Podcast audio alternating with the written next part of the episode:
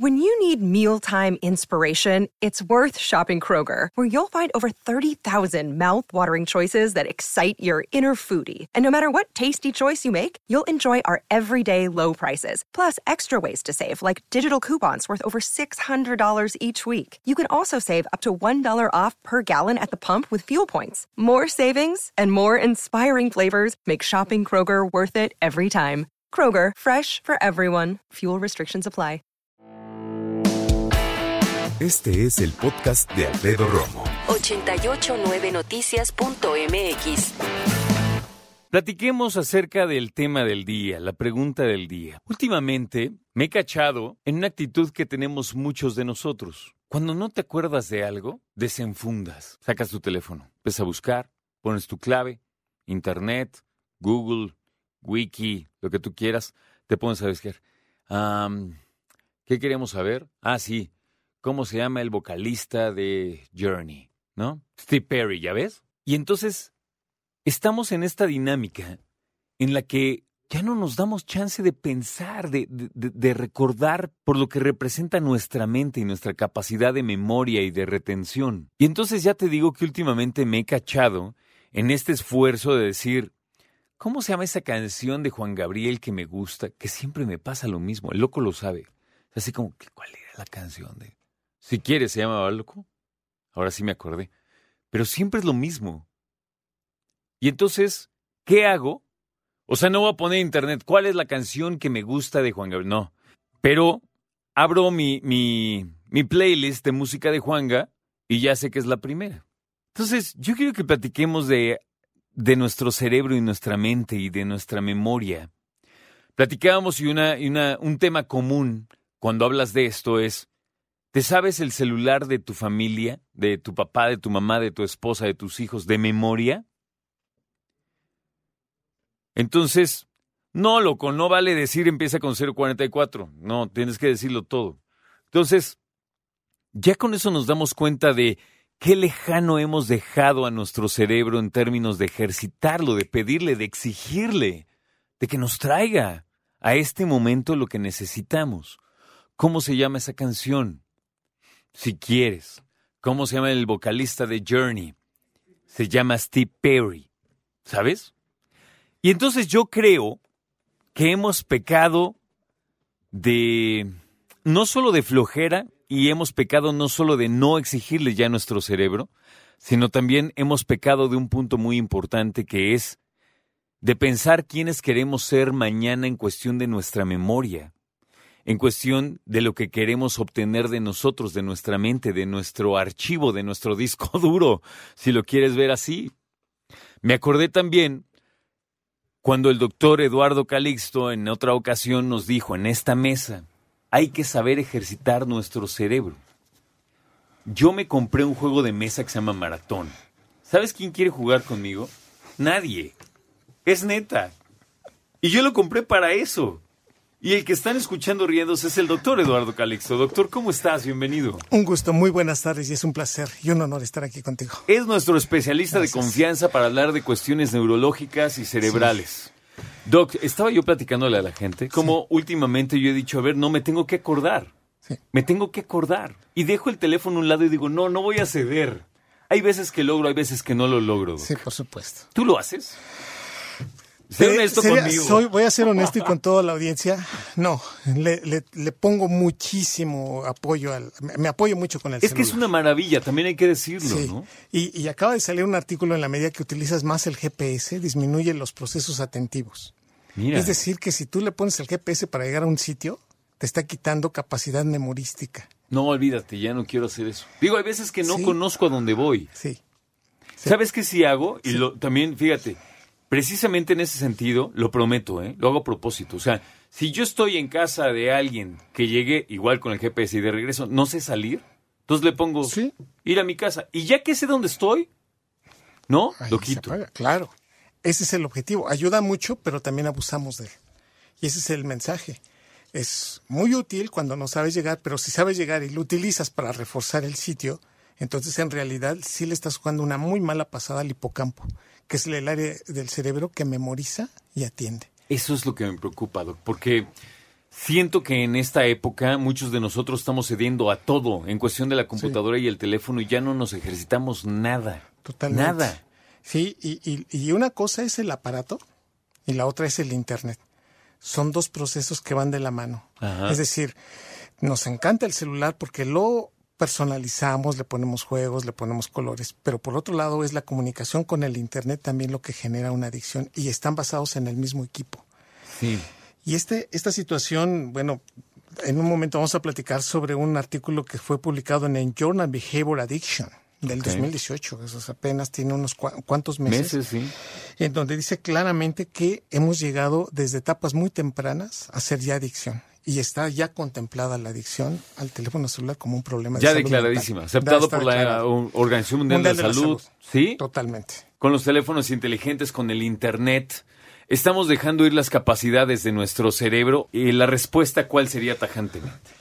el teléfono celular ha ganado una gran, desde el punto de vista satisfactorio inmediato, que no tienen otros medios de comunicación, en el contexto de una respuesta inmediata, en la posibilidad de transportarte a cualquier lado, de adquirir información rapidísima y tener retroalimentación a muchos de los eh, eventos eh, muy, muy, muy particulares de cada uno de nosotros, desde obtener una, una respuesta a una búsqueda, a una respuesta de alguien que, con quien estás hablando o está informando, a sacar una información o tomar fotografías. Esta inmediatez al cerebro le parece fascinante. Entre más largo sea una respuesta, el cerebro pierde interés por algo.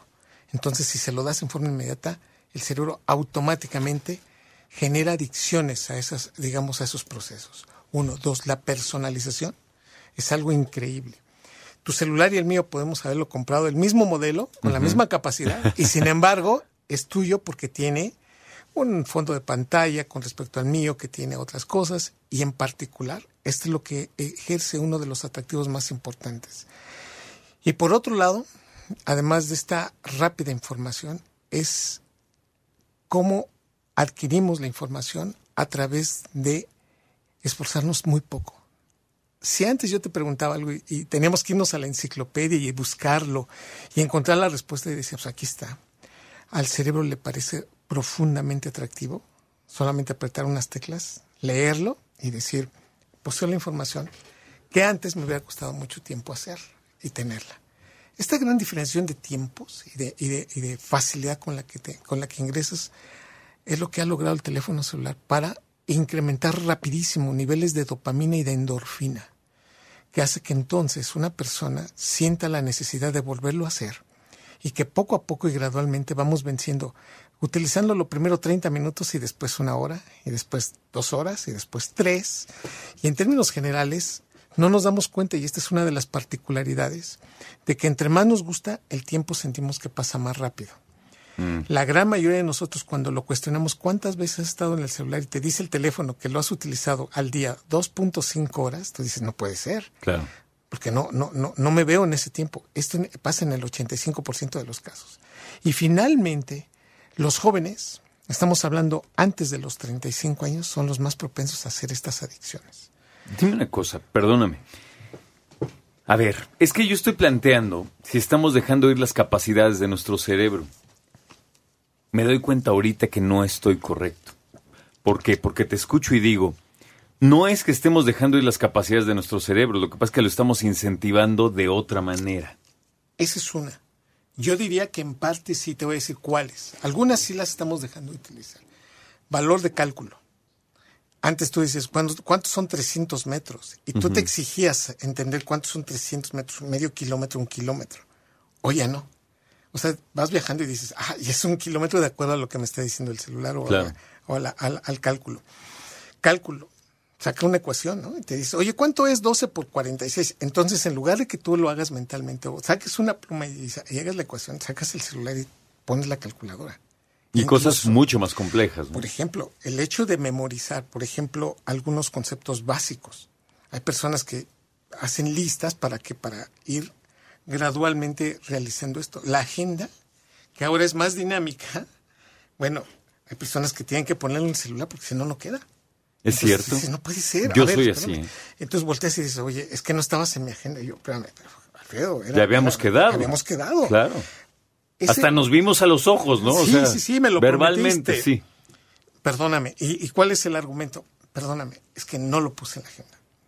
A mí me ha pasado, Alfredo, y sí lo tengo que aceptar, que cada vez esa dependencia Sí. de irse recargando sobre la tecnología. Ahora, finalmente, es uno de los factores que, por ejemplo, potencia. Tú, tú haces medición, por ejemplo, de cálculos económicos, y ante esta situación también, este proceso se lo dejas a los cálculos que te va haciendo las, eh, digamos, aplicaciones que tienen los teléfonos celulares. Y llega un momento en donde dices, este reforzamiento inmediato que yo tengo, no lo tenía con otra cosa. El Sí. televisor, el teléfono en sí, o sea, el teléfono que estaba fijo en la casa, ¿no? con, con el que bueno, podías hablar a una estación de radio que antes era tan motivante, ha pasado eso a, te- a términos distintos porque ahora la comunicación es más in- incluso interactiva. Y ahora este proceso es increíble, o sea, lle- llegamos a una paradoja. Puedes estar con una persona y la otra está mandando un mensaje Sí, sí, clavadísima. y dices, bueno, estás y no, porque estamos platicando y ya te vi que estás mandando mensaje. Discúlpame, es que era importante mandar este mensaje. ¿no? Y desde el mismo teléfono que aparece, si suena el teléfono, somos capaces de contestar primero el teléfono y darle prioridad a la persona con la que tienes presente. Que está ausente. Con todo este contexto, el cerebro, lo tengo que decir, está preparado y tiene función de eso. Si no, nos costaría demasiado trabajo po- habernos podido adaptar a los teléfonos celulares. Y por otro lado, o sea, esto sería lo negativo. Baja de comunicación directa para un incremento de comunicación ¿no? virtual y al mismo tiempo la sensación y la necesidad de poseer y tener estatus con estos teléfonos. Nos Sí, gusta. claro. eh, Eso, qué curioso, eso también lo sabe el cerebro. Sí, por supuesto. Wow. Si tú traes un teléfono eh, marca eh, Calixtito, ¿no? 2.10, entonces con respecto a la última Si versión tú diseñas uno, yo me lo compraba, pero en caliente. de la manzanita y tú dices, oye, es que este incluso le hablas y te, y te evidentemente tú aspiras a eso. Claro. Entonces se convierte en una situación tan también aspiracional que entre más cerebro es el humano, le cuesta mucho, o sea, es muy atractivo poseer y entonces el estatus es también otro factor que genera esta adicción. Gracias, doctor, que te Ha vaya sido muy un bien. placer, un honor. Muchas gracias. Gracias. Ecalixto, si quieres seguir al doctor a través de Twitter, Ecalixto. Escucha a Alfredo Romo donde quieras, cuando quieras. El podcast de Alfredo Romo en 889noticias.mx.